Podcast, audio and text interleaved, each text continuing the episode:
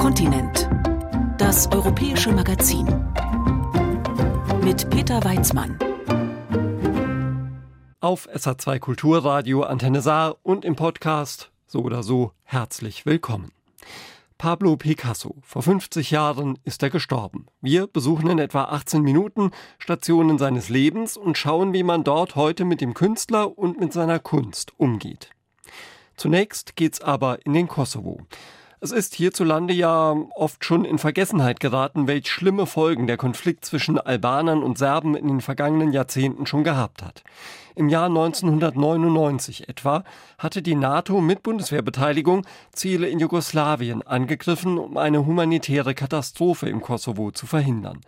Neun Jahre später hat sich der Kosovo dann für unabhängig erklärt von Serbien.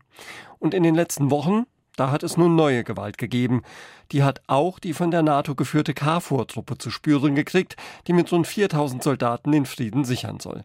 Unser ARD-Korrespondent Oliver Schosch berichtet über die jüngsten Unruhen und über ihre Ursachen. Die Krawalle beginnen am 26. Mai, Freitag vor Pfingsten. In Svečan, einer 16.000 Einwohnergemeinde im Norden des Kosovo, soll an diesem Tag ein Bürgermeister ins Rathaus einziehen. Das sorgt für Ärger, denn der Mann ist Kosovo-Albaner in einer überwiegend serbischen Gemeinde. Bei seiner Wahl im April gab es eine Wahlbeteiligung von nur drei Prozent, denn die Serben hatten die Wahl boykottiert.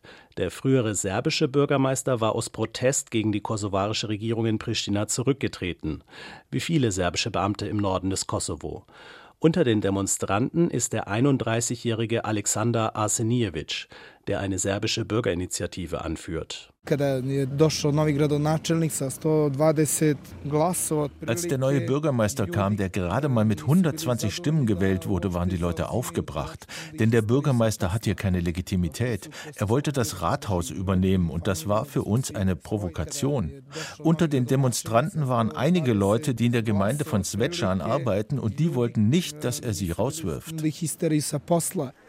Vor der Eingangstreppe des Rathauses stehen etwa 100 Serben, die dem Bürgermeister den Weg versperren wollen. Dann kommen 20 Beamte der Kosovo-Spezialpolizei. Auch diese Polizisten sind im Norden verhasst, denn es sind meistens ethnische Albaner aus dem Süden des Landes. Videoaufnahmen zeigen Schubsereien zwischen Demonstranten und der Polizei. Dann werfen die Demonstranten Gegenstände auf die Sicherheitsbeamten. Flaschen, Blumentöpfe, Mülltonnen. Die Polizisten sprühen mit Tränengas. Ein Foto zeigt Alexander Arseniewicz, wie er von Polizisten festgehalten wird. Später postet er einen Videoclip aus einem Krankenhaus. Man sieht ihn mit nassen Haaren und roten, zusammengekniffenen Augen. Mehrere Dutzend Leute sind verletzt. Mich haben sie herausgezogen und mir Tränengas direkt in die Augen gespritzt. Dann haben sie mich zwischen parkenden Autos geschlagen. Und dann habe ich gehört, wie einer gesagt hat, lass das, hier gibt's eine Kamera. Die Polizisten schaffen es schließlich, Bürgermeister Ilir Pezi Zugang zum Rathaus von Svečan zu verschaffen. Er gibt Journalisten Interviews und wirkt dabei mit der Situation überfordert. Ich werde hier bleiben und meine Arbeit aufnehmen, soweit es die Umstände zulassen. Ich will der Bürgermeister aller Bürger sein. Ich bekomme Unterstützung von der kosovarischen Regierung in Pristina und brauche da sicherlich noch mehr. Wir werden sehen, inwieweit sie uns unterstützen werden. Die Lage beruhigt sich kurzzeitig. Alexander Arseniewicz postet in den folgenden Tagen Facebook-Videos, wie er durchs Wetschern läuft, vorbei an Polizisten und gepanzerten Fahrzeugen. Der 31-Jährige sieht aus wie ein konservativer Jungpolitiker. Kurze zur Seite gegelte Haare, modische Brille mit dickem Rahmen, weinroter Anzug und blaue Krawatte. In einem Clip läuft Arseniewicz zum Eingang des Rathauses von Svečan und diskutiert dort mit albanischen Polizisten. Arseniewicz regt sich auf, dass sie die serbische Flagge vom Rathaus entfernt hätten. Er hat selber eine mitgebracht und einen Zettel. You speak English? Yes. Yes. This is uh, Kosovo. Das ist die kosovarische Verfassung, Artikel 59, und die besagt, dass man im Kosovo die verschiedenen Fahnen der einzelnen Ethnien aufhängen darf. Hier auf diesen Zetteln sehen Sie Bilder von roten albanischen Flaggen in Mitrovica und in Pristina. Albanian flags in the Mitrovica, Albanian flags in the Pristina. You are free to stay here, to take video, everything.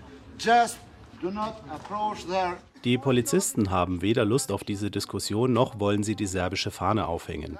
Ein Beamter packt Arsenijevic am Arm und führt ihn auf die andere Straßenseite. Der Aktivist Alexander Arsenijevic ist einer von geschätzt rund 100.000 Serben im Kosovo. Im gesamten Land sind die Serben eine Minderheit von etwa 5 Prozent. Rund 90 Prozent der Bevölkerung sind ethnische Albaner. Etwa die Hälfte der Serben, 50.000, leben im Norden des Kosovo in vier Gemeinden. Dort sind sie klar die Mehrheit und vor allem dort gibt es immer wieder Ärger. Es geht um einen ethnischen Konflikt mit einer langen Vorgeschichte. Zu Jugoslawien-Zeiten hatte der Kosovo, anders als zum Beispiel Kroatien, nicht den Status einer jugoslawischen Republik. Der Kosovo war nur eine autonome Provinz innerhalb der Republik Serbien. Albanische Unabhängigkeitsbestrebungen wurden von Serbien mit Gewalt beantwortet. Im Kosovo-Krieg zwischen 1998 und 1999 wurden über 10.000 Albaner getötet und über 2.000 Serben. Der Krieg wurde nach NATO-Luftangriffen auf Serbien beendet. 2008 hat sich dann der Kosovo für unabhängig erklärt, was von Serbien bis heute nicht anerkannt wurde. Seitdem leben die übrig gebliebenen Kosovo-Serben nicht mehr in einer Provinz ihres Mutterlandes, sondern sie sind eine Minderheit im albanisch dominierten Kosovo. Das Gefühl einer kosovarischen Identität hat es nie gegeben, sagt Miodrag Milicevic von der kosovo-serbischen Menschenrechtsorganisation Aktiv in Nordmitrovica. Nach der Verfassung des Kosovo ist das Land so organisiert, dass die Menschenrechte aller ethnischen Gruppen respektiert werden. In der Realität sieht es aber ganz anders aus. Wir kämpfen für den Gebrauch der serbischen Sprache und für Beschäftigungsquoten im öffentlichen Dienst. Wir haben Probleme, wenn es um Eigentum geht, um Sozial- oder Krankenversicherungen. Die albanische Mehrheitsgesellschaft lässt die Serben außen vor. Wir sind eine gespaltene Gesellschaft. Nenad Radosavljevic ist ein Serbe im Nordkosovo, der da etwas anders tickt, deutlich selbstkritischer. Er ist Rentner und lebt in Leposavic, der nördlichsten Nachbargemeinde von Zvečan. Radosavljevic war hier selbst mal Bürgermeister, Anfang der 2000er Jahre. Jetzt betreibt er einen Belgrad-kritischen Lokalfernsehsender in Leposavic.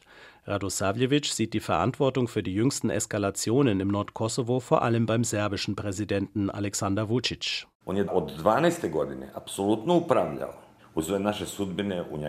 Vucic regiert seit 2012 in Serbien mit absoluter Macht und er bestimmt auch über unser Schicksal hier im Kosovo.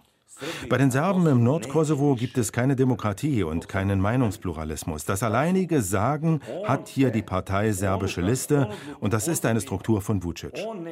Zur serbischen Liste und ihrem Umfeld gehören die übelsten Leute, die wir hier haben. Auch Mafiosi und Kriminelle, die die Bevölkerung einschüchtern und auf Linie bringen. Es war die serbische Liste, die die Beamten im Nordkosovo aufgefordert hat, aus ihren Ämtern zurückzutreten. Sie haben die Bürger aufgefordert, die Neuwahlen der Bürgermeister zu boykottieren. Und sie haben jetzt die Bürger in die Krawalle hineingetrieben. Vucic könnte den Konflikt jederzeit durch Verhandlungen beenden. Doch jetzt gerade gibt es in Belgrad eine große Protestwelle gegen Vucic und da kann er schön den Fokus auf andere Probleme lenken, auf den Konflikt der Serben im Kosovo. Das läuft im serbischen Fernsehen rauf und runter und das nutzt Vucic, denn seine eigene Situation in Serbien ist gerade gar nicht gut.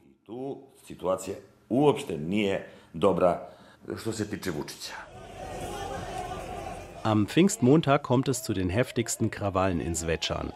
Mit dabei ist wieder der serbische Aktivist Alexander Arsenijevic doch nicht unter den Gewalttätern, wie er betont. Das am Montag war ein Vorfall, bei dem die Bürger ihren ganzen angestauten Frust rausgelassen haben. Leider gab es dabei auch eine Auseinandersetzung mit den NATO-Soldaten der KFOR. Ich habe mich da zurückgezogen. Niemand hier ist stolz, dass 25 NATO-Soldaten verletzt wurden. Das tut uns wirklich leid. Aber es gab auch 52 serbische Bürger, die verletzt wurden und medizinische Hilfe brauchten.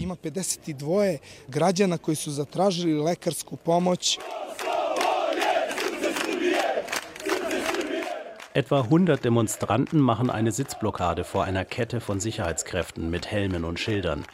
Dieses Mal sind es KFOR-Soldaten, die ein Zusammenstoßen von serbischen Demonstranten und kosovarischer Polizei verhindern sollen. Doch dann geraten sie selbst in Auseinandersetzungen. Der Korrespondent von Euronews Albanien, Kosov Djorci, war direkt vor Ort.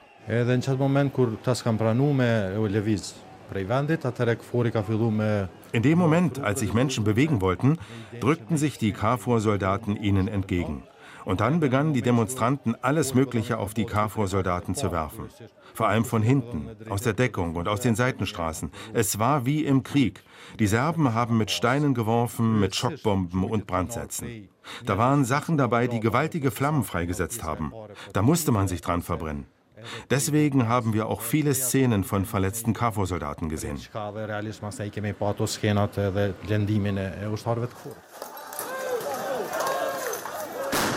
Die Videoclips der Ausschreitungen sind schockierend. Ein bulliger Typ und ein älterer Rentner schlagen mit Stöcken auf die Schutzschilder der NATO-Soldaten ein. Auch von Schüssen wird berichtet. Insgesamt werden mehr als 30 KFOR-Soldaten verletzt. Sie erleiden Brandwunden und Knochenbrüche. In einem Videoclip sieht man Soldaten, die ihre Kameraden aus der Gefahrenzone ziehen. Einige Soldaten liegen schreiend auf der Straße.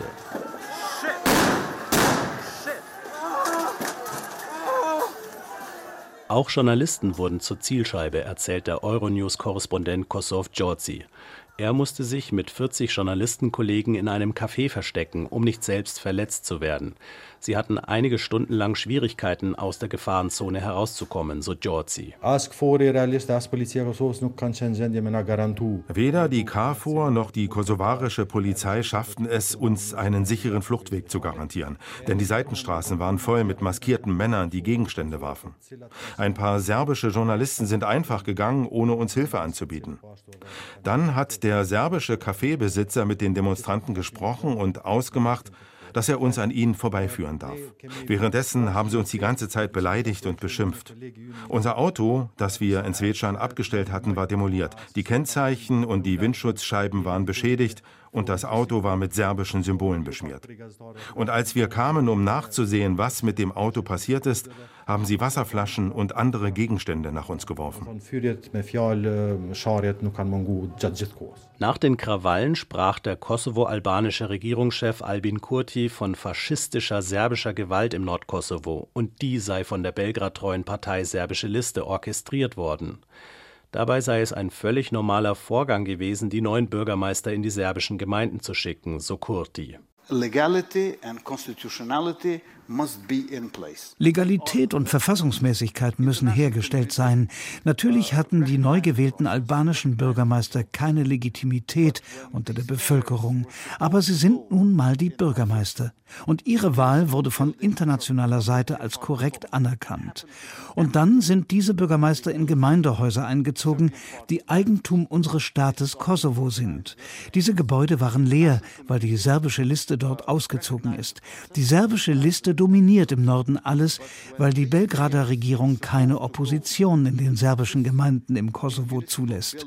Diese Partei hat dann gewalttätige Mobs organisiert, die sowohl unsere Polizei als auch die NATO-Soldaten angegriffen hat. Violent mobs and uh, attacked both our policemen and uh, NATO soldiers. Die Retourkutsche des serbischen Präsidenten Alexander Vucic kam prompt. We do regret the fact Wir bedauern es, dass NATO-Soldaten verletzt wurden. Aber der Konflikt wurde allein durch das Regime in Pristina initiiert. Kurti wollte einen Konflikt zwischen den serbischen Bürgern und der NATO.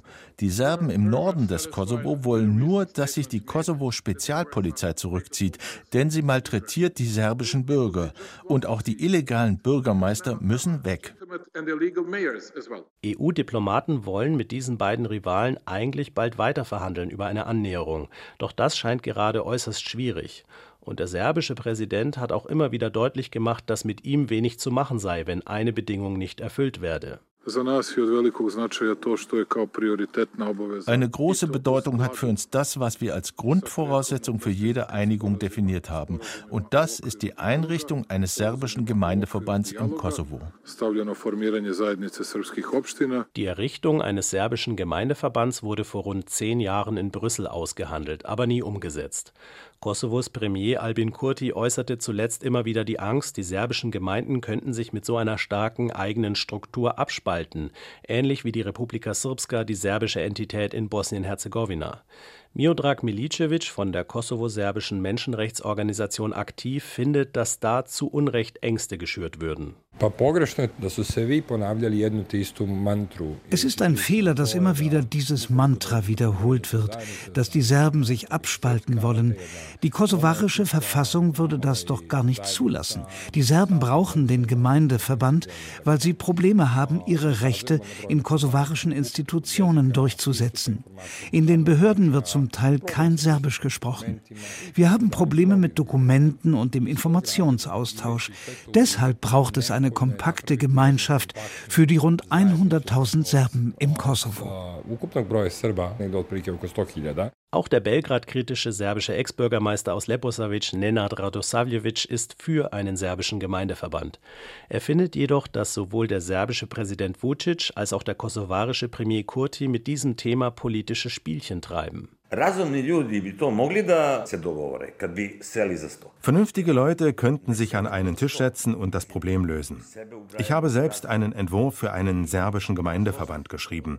Dazu gehören zum Beispiel eine eigene Gerichtsbarkeit, ein eigener Wirtschaftsverband, eigene Kultur- und Sportverbände. Okay, eine eigene Polizei zu haben, was viele Serben fordern, das ist strittig. Da hat Pristina verständlicherweise ein Problem damit. Es geht darum, den Gesamtstaat nicht zu gefährden, aber dass die Serben die Möglichkeit haben, selbst mit der internationalen Gemeinschaft zu kommunizieren und EU-Budget in ihren Gemeinden zu verteilen. Denn wir sehen ja, was aktuell passiert. Der Süden des Kosovo entwickelt sich und der Norden ist abgehängt und auf Gelder aus Belgrad angewiesen. Der kosovarische Premier Kurti hat meinen und andere Vorschläge ignoriert. Er will über das Thema Gemeindeverband nicht verhandeln. Und der serbische Präsident Vucic hat das Thema an sich gerissen. Aber ihm geht es eigentlich um etwas anderes als uns. Er weiß, dass der Gemeindeverband von seiner Schwesterpartei serbische Liste beherrscht würde. Sie hätten dann die absolute Macht über das Volk. uspostavili apsolutnu vlast nad narodom srpskim na severu Kosova. Solange es keine Einigung gibt bei der Frage, wie viel Selbstverwaltung die Serben im Kosovo haben dürfen, wird es wohl immer wieder zu Spannungen kommen. Zuletzt ging es mal um die Autonummernschilder, immer wieder auch um Einsätze der Kosovo-Polizei in serbischen Gemeinden und um umstrittene Bürgermeister. Was kommt also als nächstes? Die KFOR-Soldaten bemühen sich unterdessen um Entspannung und eine Verbesserung der Stimmung. In der nördlichsten serbischen Gemeinde des Kosovo Leposavic gab es Mitte Juni eine Art Volksfest. Sechs KFOR-Soldaten in Uniform treten an gegen sechs serbische Dorfbewohner im Tauziehen, umringt von hunderten begeisterten Leuten. Doch die Skepsis bei den Dorfbewohnern bleibt, wie ein älterer Festbesucher deutlich macht. Egal, was es für Absprachen gibt, ich werde bei einer neuen Bürgermeisterwahl nicht mitmachen, außer die Serben organisieren die Wahl selbst. Wir brauchen eine echte Autonomie.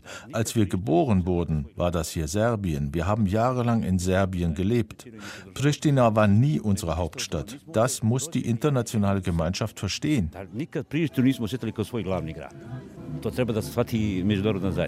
Im Moment ist unklar, wie es weitergeht. Internationale Diplomaten verhandeln über eine weitere Neuwahl der umstrittenen Bürgermeister. Weitere Verhandlungen über die Annäherung zwischen Kosovo und Serbien sind in Vorbereitung. Doch es kann auch jederzeit wieder zu Ausschreitungen kommen. Im Kosovo ist gerade nichts ausgeschlossen. Es kommt also auch darauf an, ob Politiker im Kosovo und in Serbien den Konflikt weiter befeuern oder nicht. Oliver Schosch hat über den Streit zwischen Albanern und Serben berichtet.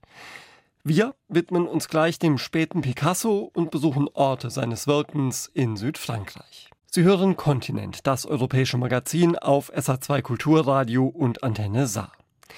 La fin du début, das Ende vom Anfang. Diesen zunächst überraschenden Titel trägt die Ausstellung im Picasso-Museum in Antibes. Sie widmet sich dem letzten Lebensabschnitt des Künstlers. Gestorben ist Picasso ja vor 50 Jahren, im April 1973 in Mougins, einige Kilometer nordwestlich von Antibes. Beide Orte sind noch heute voller Erinnerungen an Picasso, als da wären sein Friseur, seine Villa, Denkmäler, Ateliers und so weiter. Ein Traum für das heutige Tourismusmarketing. Unsere ARD-Korrespondentin Stefanie Markert war für uns in Südfrankreich und sie hat in Monaco Picassos Enkel Bernard Ruiz Picasso getroffen, der die vielleicht größte private Picasso-Sammlung der Welt besitzt. Im eigenen Talent scheint sich die Verwandtschaft allerdings nicht niedergeschlagen zu haben. Euh, Im Zeichnen bin ich eine Null und sehr schlecht. Die Zeichenlehrerin war immer wütend auf mich, weil ich null Punkte bekommen habe. Gleicht einer Sechs. Das Talent hat der adrette 63-jährige Bernard Ruiz Picasso nicht von seinem Großvater geerbt, aber ich habe eine wirklich bedeutende Picasso-Sammlung. Die größte oder nicht sei dahingestellt. Wichtig ist, was in den Bildern steckt, nicht ihre Anzahl. Bernard Ruiz Picasso lebt in Monaco und empfängt im Bellevue Palace. Dort sitzt seine Kunststiftung Faber, die er vor gut 20 Jahren mit seiner Frau, einer Galeristin, gegründet hat. Sein Büro mit ordentlich gestapelten Heftern ist kaum größer als sein Schreibtisch. Er verleiht Werke nach Deutschland, er guckt nach. En Allemagne, j'ai regardé, mais non, je ne crois pas. Gerade nein konserviert sie, kuratiert Ausstellungen. Im Picasso-Jahr habe er etwas mehr zu tun. Gerade bereite er eine Schau für das New Yorker Museum of Modern Art vor. Ein Lieblingswerk des Opas? Fehlanzeige. Euh, euh. Das hängt vom Moment ab. Es ist wie in einer Bibliothek. Man nimmt mal das eine, mal das andere Buch. Der Kubismus aber ist für mich ein Schlüsselmoment und seine letzten Werke die finale Signatur der Karriere des Monsieur, der viel gearbeitet hat. Bernard wirkt bescheiden. Manchmal huscht ein zurückhaltendes Lächeln über sein Gesicht und dann blitzt eine verwirrende Ähnlichkeit auf. Die Augen, der Haarkranz. Bernard Ruiz Picasso betont. Ich bin in diese Familie hineingeboren, aber ich habe nichts gefordert, nichts erbeten. Ich wurde eher einfach erzogen. Man hat mir vor allem beigebracht, die Menschen zu respektieren, auf menschliche Werte zu achten. Bernards Vater war Picassos ältester Sohn aus der Ehe mit Olga Chachlova, Balletttänzerin aus einer ukrainischen Stadt im russischen Zarenreich. Lange war er der einzig legitime Erbe eines wohl milliardenschweren Nachlasses. Ein einziger, der teuerste Picasso, wurde vor Jahren für 180 Millionen Euro versteigert. Das Erben fand der Enkel seltsam. Doch Bernard Ruiz Picasso hat sich den Zugang zur Kunst langsam erarbeitet, gelernt, zugehört, Museen besucht, sich kultiviert, nennt er es. Dabei wurde Bernard wegen des Opas in der Schule noch gemobbt. In den 1960er Jahren war der Beruf des Künstlers nicht gerade angesehen, besonders wenn derjenige so komische Sachen malte. Ich musste mir alle möglichen Kommentare anhören. Er zeichne die Augen anstelle der Ohren, die Nase anstelle der Augen. Es war lächerlich. Heute finden alle Künstler fantastisch, schmunzelt der Enkel. Mit seiner Mutter hat er das Museum in Picassos Geburtsstadt Malaga gegründet und dafür über 200 Werke, auch Keramiken gestiftet. Die Projekte im Jubiläumsjahr unterstütze auch Frankreichs Regierung, genau wie ein neues Picasso-Forschungszentrum. Euh, euh. Dank Picasso können wir die Kunst feiern. Sie ist ein individuelles Bedürfnis. Nimmt man sie uns, macht das Leben keinen Sinn. Die Zeiten sind tumultartig, aber die Künstler fordern Hoffnung ein. Vereint zu sein ist sinnvoll, nicht einander zu bekämpfen. Wie damals, als Picasso das unter Franco bombardierte Guernica malte oder wie heute in der Ukraine, sorgt sich Bernard Ruiz Picasso. Er spricht vom Meister wie ein Kunstexperte und erinnert sich dann doch, dass es auch sein Großvater ist, den er bis zu dessen Tod regelmäßig besucht hat. Als Picasso starb, war Bernard fast 14. Ich erinnere mich an einen aufmerksamen, wohlwollenden Großvater mit andalusischem Familiensinn. Er freute sich, seine Kinder und Enkel um sich zu haben. Wir waren mit ihm in den Ferien, beim Stierkampf spazieren, spielten zusammen am Strand. Für mich wundervolle Erinnerungen, aber er hatte schon ein gewisses Alter und sprach mit den Erwachsenen über ernste Dinge. Da bin ich still an meinem Platz geblieben. Je restais Die Geschichte habe die Familiendinge dann etwas anders gestaltet, deutet der Enkel die Dramen des Picasso-Clans an. Seine neun Jahre ältere Halbschwester Marina wurde vor Jahren in der Presse deutlicher. Picasso habe alle um sich herum ausgequetscht wie seine Farbtuben. Auch die Enkel sollten verfügbar sein, nur um sie dann abzuweisen. Ihr gemeinsamer Vater, der Picasso als Chauffeur diente, habe sich Mut angetrunken, wenn er zu ihm ging. Ja, da gibt es viele Debatten. Das ist eher gut. Aber ist es immer total rational? Nein. Und schauen die anderen in den Spiegel?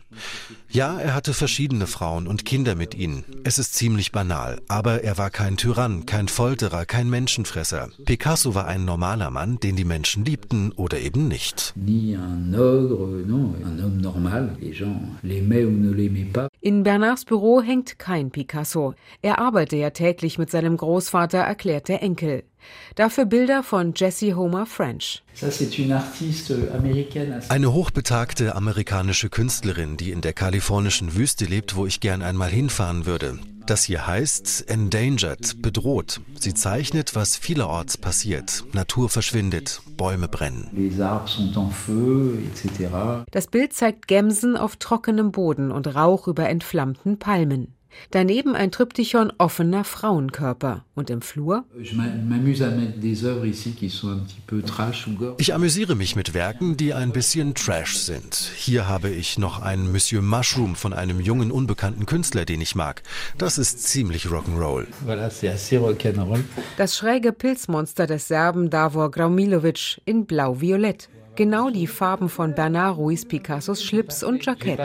Zufall, lächelt der Erbe mit ein bisschen Rock'n'Roll-Sehnsucht im Blick und konzentriert sich auf eine optimistische Botschaft seines Großvaters.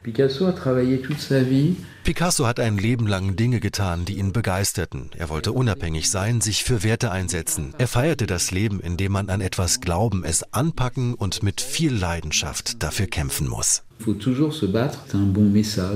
Die Botschaft wird auch durch viele Ausstellungen im Picasso-Jahr transportiert. Eine organisiert ein guter Bekannter von Bernard Ruiz Picasso, ein paar Stationen von Monaco mit dem Küstenzug entfernt. Ein Fenster zum Meer und drei nach Süden, in einem hohen Raum, in dem Steinkapitelle die Decke tragen. Das war Picassos Atelier in der Hafenstadt Antibes. Es lag direkt am Meer, in einer Burg mit romanischem Bergfried.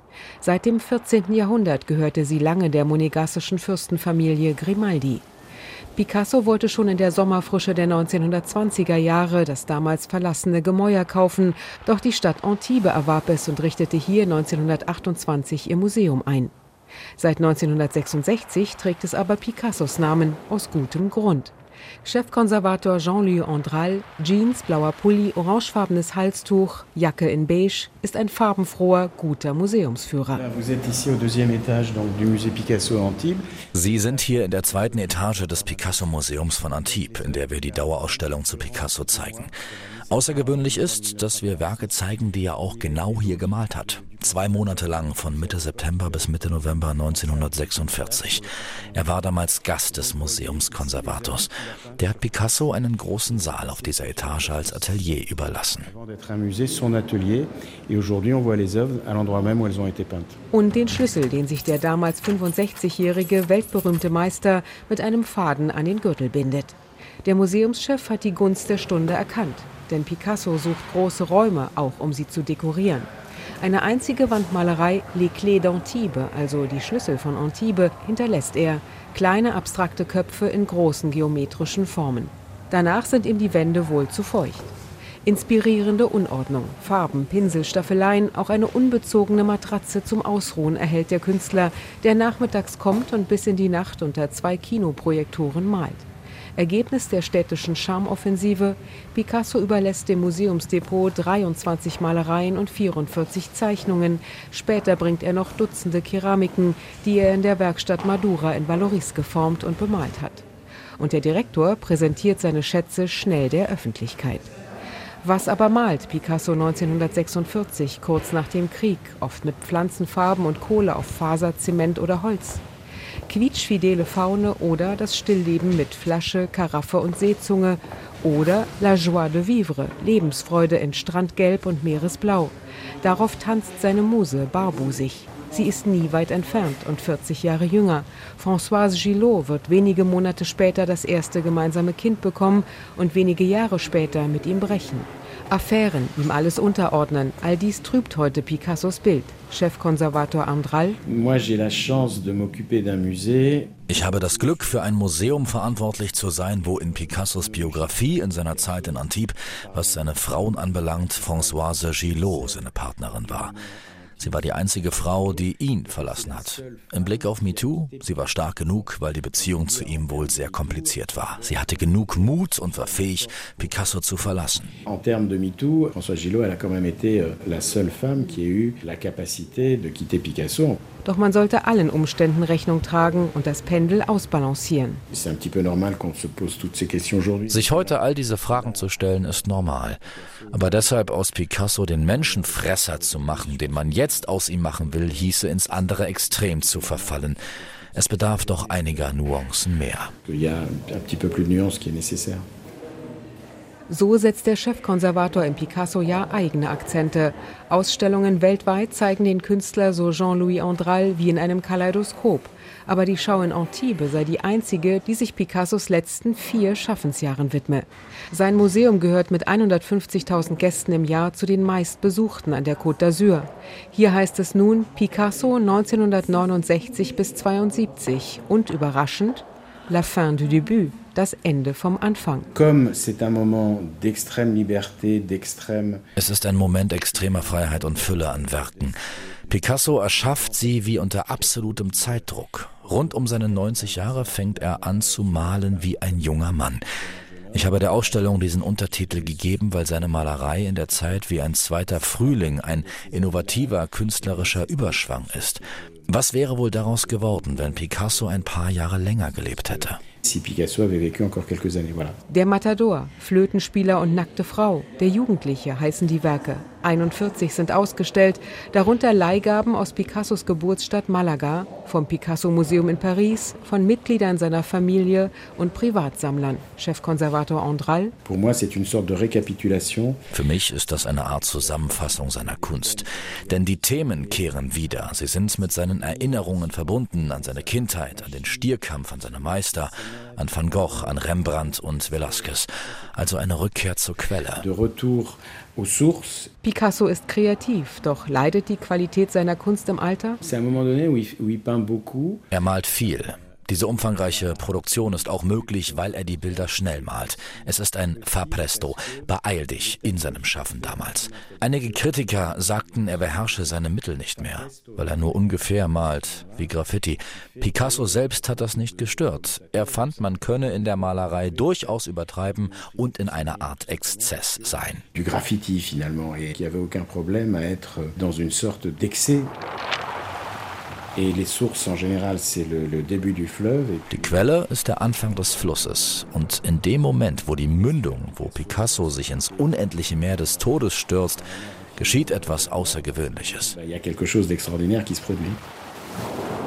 Genau diesen Moment fängt Chefkonservator Jean-Louis Andral in Picasso-Jahr im Museum in Antibes ein. Kurz vor seinem Tod 1973 besucht die Journalistin Hélène Parmelin Picasso in seiner letzten Villa in Mougins, 14 Kilometer nordwestlich von Antibes. In einem Buch schreibt sie, Picasso habe ihr gesagt, eigentlich beginne er gerade erst und unter Lachen hinzugefügt, er sei wohl nie so sehr Maler gewesen wie in seinen letzten Bildern. Bonjour. Übersehen? Ausgeschlossen. Auf einer Aussichtsplattform im Dorf Mougins hoch über Cannes steht Picassos Bronzekopf wie eine Trophäe. 2,40 Meter hoch, 500 Kilo schwer. Für mich war er ein Genie. Unglaublich, dieser Mann. Sagt Maries Collet, die gleich nebenan im terrakottaroten ehemaligen Hotel Vast Horizon, weiter Horizont, ihre Erinnerungen erzählen will. Hierher kam Picasso ab 1936 zur Sommerfrische aus Paris. Marise hat sich schick gemacht, roten Lippenstift aufgetragen, ein buntes Tuch um den Hals gelegt mit gelbem Stier. Picasso liebte den Stierkampf und Marise verehrt ihn. 1970 nach Mougins gezogen, ist die Augenzeugin heute 80 Jahre alt. Je l'ai aperçu dans son jardin. Ich habe ihn in seinem Garten gesehen, denn mit meiner Schwester habe ich mich um die Kapelle Notre-Dame de Vie gekümmert und die steht direkt neben seinem großen Anwesen, von dem aus er das Meer sehen konnte. Sonntags war dort oben Messe. Wir haben ihn nicht jedes Mal gesehen, aber manchmal ist er über seine Wiese mit den vielen kleinen Margariten spaziert, in Gedanken, die Hände auf dem Rücken. Wir haben ihn nicht gerufen. Monsieur Picasso musste man seine Privatsphäre lassen. Marise wohnte damals am Ortseingang und wer nach Mougin kam, der fragte sofort nach Picassos Adresse, begeistert von ihm wie Marise. Ein außergewöhnlicher Künstler, auch ein bisschen speziell. Er liebte es, nachts zu arbeiten. Da war es ruhig, niemand da. Selbst seine Frau durfte nicht immer zu ihm. Wir jedenfalls haben die Glocke geläutet für die Messe um 9 Uhr. Weil Monsieur Picasso aber sehr wenig schlief, hat ihn das gestört.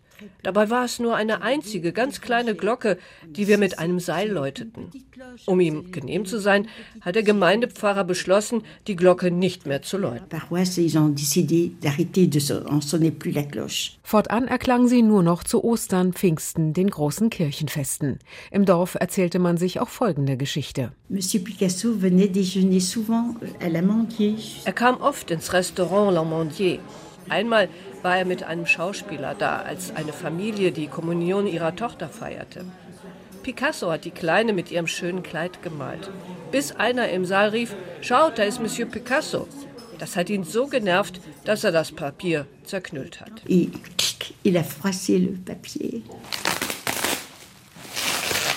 Florence Buerdes vom Tourismusbüro des malerischen Dorfes packt Fotos aus, aufgenommen von Picassos damaliger Muse Dora Maar und seinem surrealistischen Künstlerfreund Man Ray.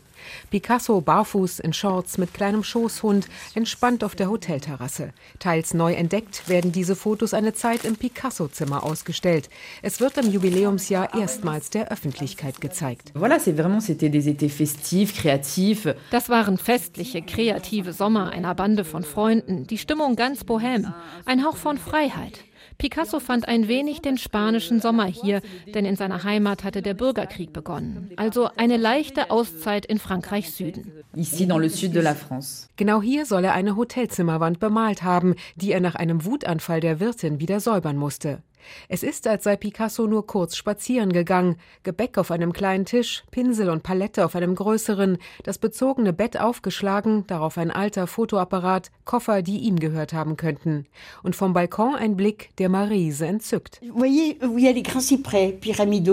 Sehen Sie die großen Zypressen? Da hinten ist sein Anwesen. Da rechts sieht man die Kirche vorgucken. Da ist es. Juste un tout petit bout de la chapelle. C'est là. C'est juste là. 38 Zimmer, 800 Quadratmeter Wohnfläche, schnell werden zwei Ateliers angebaut, für Picassos zwölf letzte überaus produktive Lebensjahre. Er wollte aus Cannes weg, weil ein Bauprojekt ihm den Meerblick aus seiner Villa Californie weggenommen hätte. Sein Schloss Vauvenargues aber, 140 Kilometer weiter westlich bei Aix-en-Provence, später Ort seines unzugänglichen Grabes, ist zu abgelegen. Er ist bereits 80 und ein Arzt sollte nicht weit sein. So fällt die Wahl auf jenen Ort, den er seit den wilden 1930ern kennt und auf ein Anwesen, das einer berühmten Biermarke gehört. Hier sind wir nun dem Dorf gegenüber, unter hundertjährigen Zypressen. Ein schöner Blick, ein magischer Ort. Hier steht die Kapelle, die er gern dazu gekauft hätte und die nur noch zu besonderen Anlässen öffnet. Hier ist Picassos Anwesen, das er 1961 als eine Art Hochzeitsgeschenk für seine letzte Frau Jacqueline Rock von der irischen irischen Familie Guinness erworben hat. Und hier stehen bereits zwei übermannsgroße Minotauren der englischen Künstlerin Beth Carter für das Jubiläumsjahr. Sie ist von dem mythischen Wesen genauso inspiriert, wie es einst Picasso war. Die sind deux Minotaures l'artiste anglaise Beth Carter, qui elle aussi est inspirée euh, par ce personnage mythologique tel que l'était Picasso erzählt Florence vom Tourismusbüro. Ein stehender Minotaurus in voller Männlichkeit und einer kniend in ein Buch vertieft. Picassos alter Ego. Heute hätte ihn wohl der Lärm der Fernstraße im Tal gestört und dass sein Anwesen ein Geschäftsmann aus Sri Lanka gekauft hat. Dafür ehrt ihn das künstlerverliebte Dorf Mougin auf Schritt und Tritt. Im Waschhaus, im Museum, in allen Gassen, überall ist Kunst. Ähm, Oui, Victoria. Je suis désolée, on est en train de faire une installation au deuxième étage. Leisa Paoli, die Direktorin des kleinen, aber feinen Museums für klassische Kunst in Mougins, hat Stress. Bilder müssen neu aufgehängt werden. In der Dauerausstellung hat sie Werke von Picasso. Dabei setzt ihr Museum sehr innovativ moderne mit klassischer Kunst in Bezug. Etwa eine Venus von Warhol mit einer von Cézanne. Unsere Kollektion zeigt auch, welchen Einfluss die antike Welt auf Künstler hatte und Picasso war davon sehr stark beeinflusst. Wir haben zum Beispiel einen Teller, den er in der Töpferstadt Valoris gefertigt hat, mit dem Porträt seiner letzten Frau Jacqueline. Da sieht sie aus wie eine griechische Göttin. Die Schau zum Picasso-Jahr nun dreht den Spieß um. Museumsdirektorin Leisa Paoli stellt Werke aus, die zeigen Picasso als Modell. Die Perspektive ist also mal andersrum. Wir zeigen auch den Blick der Frauen auf ihn in Werken seiner ehemaligen Musen Dora Maar und Françoise Gillot. Wir geben ihnen das Wort, steigen aber nicht in die Debatte ein, was er für eine starke, etwas ehrfurchtgebietende Persönlichkeit gewesen sein kann. Wir trennen die Kunst vom Künstler. Pour le but de cette exposition, nous séparons l'art de l'homme. Mougin setzt in diesen Monaten alles auf den Meister. Schnell wurden die Gassen neu gepflastert, die sich wie ein von Picasso gemaltes Labyrinth um den Dorfkern schlängeln. Am öffentlichen Backofen läuft indes in Dauerschleife ein Film. Picasso und Mougin. Gratis, wie viele Angebote zum Jubiläum für die Gäste, auch kostenloses Kino. Mougin. Dimanche 8 Avril 1973. Mougin, Sonntag, 8. April 1973. Es ist fast 12 Uhr. Die Portale eines unglaublichen Schicksals schließen sich. Pablo Picasso ist gerade gestorben. In seinem Anwesen Notre-Dame de Vie im Herzen der Landschaft um Mougins. Pablo Picasso vient de s'éteindre dans sa propriété Le Mas Notre-Dame de Vie, au cœur de la campagne mouginoise. Stefanie Markert hat über den späten Picasso und über das Picasso-Jahr in Südfrankreich berichtet. Für Kontinent, das europäische Magazin auf SA2 Kulturradio und Antenne Saar. Und das war's dann auch für heute. Mein Name ist Peter Weizmann.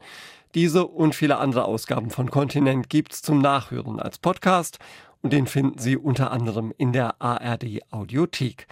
Haben Sie noch einen schönen Abend. Tschüss.